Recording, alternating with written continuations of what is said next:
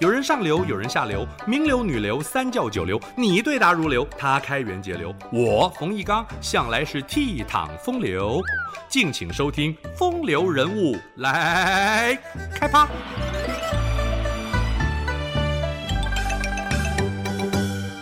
一个政治人物可以做到零负评，建立功名，不留骂名，也不被主上猜疑。历史上大概只有唐朝的郭子仪了。郭子仪历经玄宗、肃宗、代宗、德宗四朝，被形容是再造王室勋高一代。但是他功高不震主，还被德宗皇帝尊称上父。郭子仪的生活奢侈讲究，舆论却不抨击。八子七婿皆显贵，子孙繁衍安泰，人称富贵寿考。《旧唐书》记载，郭子仪是权倾天下而朝不忌，功盖一代而主不疑，令人啧啧称奇呀。郭子仪在武则天执政时期出生，父亲担任地方官。郭子仪自小孔武有力，高大英挺，得中武举人而任官，在唐玄宗的开元盛世期间，做到朔方节度使的官位。安史之乱爆发，郭子仪奉命讨伐叛军。这一年他五十八岁，此后还有二十六年，郭子仪堪称是大唐的中流砥柱。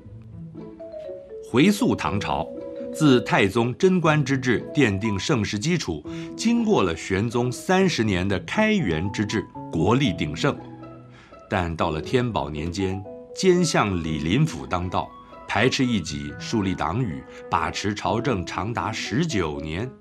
皇帝则专宠杨贵妃，杨氏一族满门富贵，利欲熏心。特别是贵妃的族兄杨国忠，招权纳贿，骄纵跋扈。更严重的是，皇帝怠政，府兵制度败坏，只得以募兵制取代府兵制。这些招募的职业军人被地方军阀收买，和将领形成利益互惠的关系。皇帝又委以各地节度使重任，使他们的权力日渐膨胀，既有土地，又有甲兵，还可以私征赋税，对中央形成严重的威胁。郭子仪也是其中一员，但是他赤胆忠心，与众不同。天宝元年，各地节度使掌控了全国兵员的百分之八十五，安禄山个人就掌控了将近二十万人。反观中央军，数量不足，素质低落，欠缺操演，一旦生死对决，根本就不堪一击。乱世爆发，安禄山和史思明从范阳举兵南下，挺进洛阳，各地将领被擒杀或是叛逃。如此艰困的形势，郭子仪临危受命，从山西领兵出征，在太行山的要塞井径关打败了安禄山，直扑叛军大本营，一时间人心称快，士气振奋。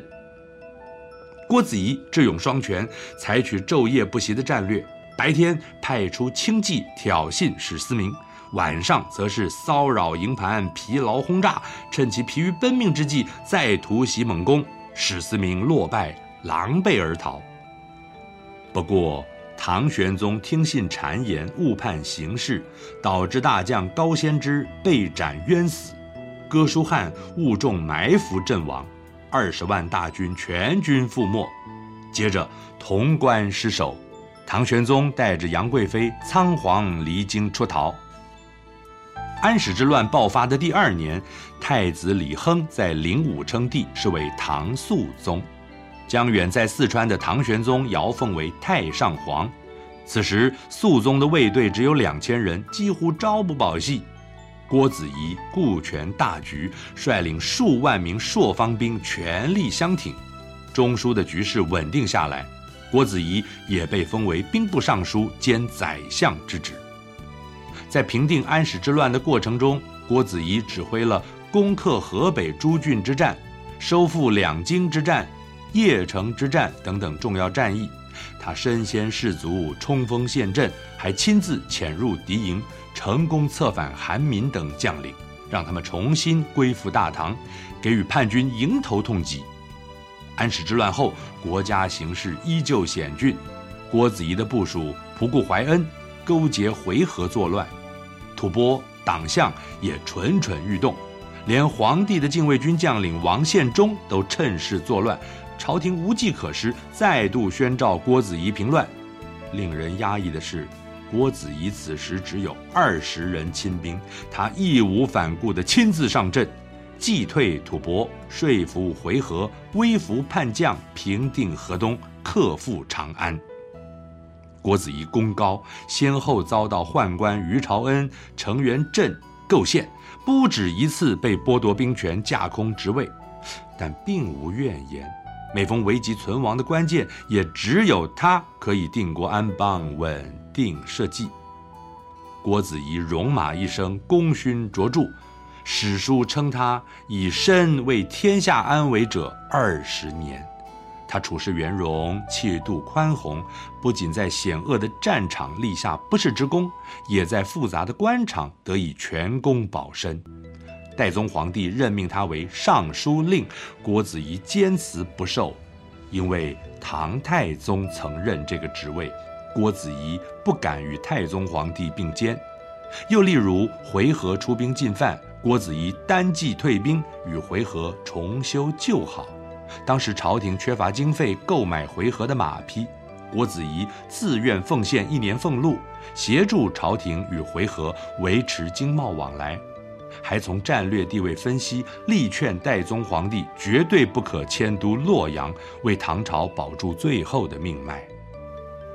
郭子仪即使位高权重，却从未狂妄骄纵，总是谨守本分。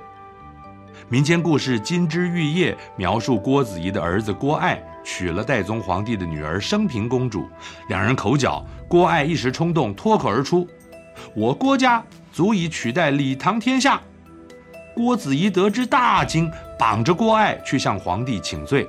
代宗皇帝虽未怪罪，老爸还是棒打了儿子，表示他毫无非分之想。郭子仪是唐朝的福将。乾隆皇帝曾经评论，立下非常之功，万世之业，唯有汉代孔明，唐朝子仪。可惜亮没而汉亡，子仪存而唐氏复兴。台北内湖有郭子仪纪念堂，表彰郭令公的忠义，大家可以前往参访。以上风流人物来开趴，由中华文化永续发展基金会直播。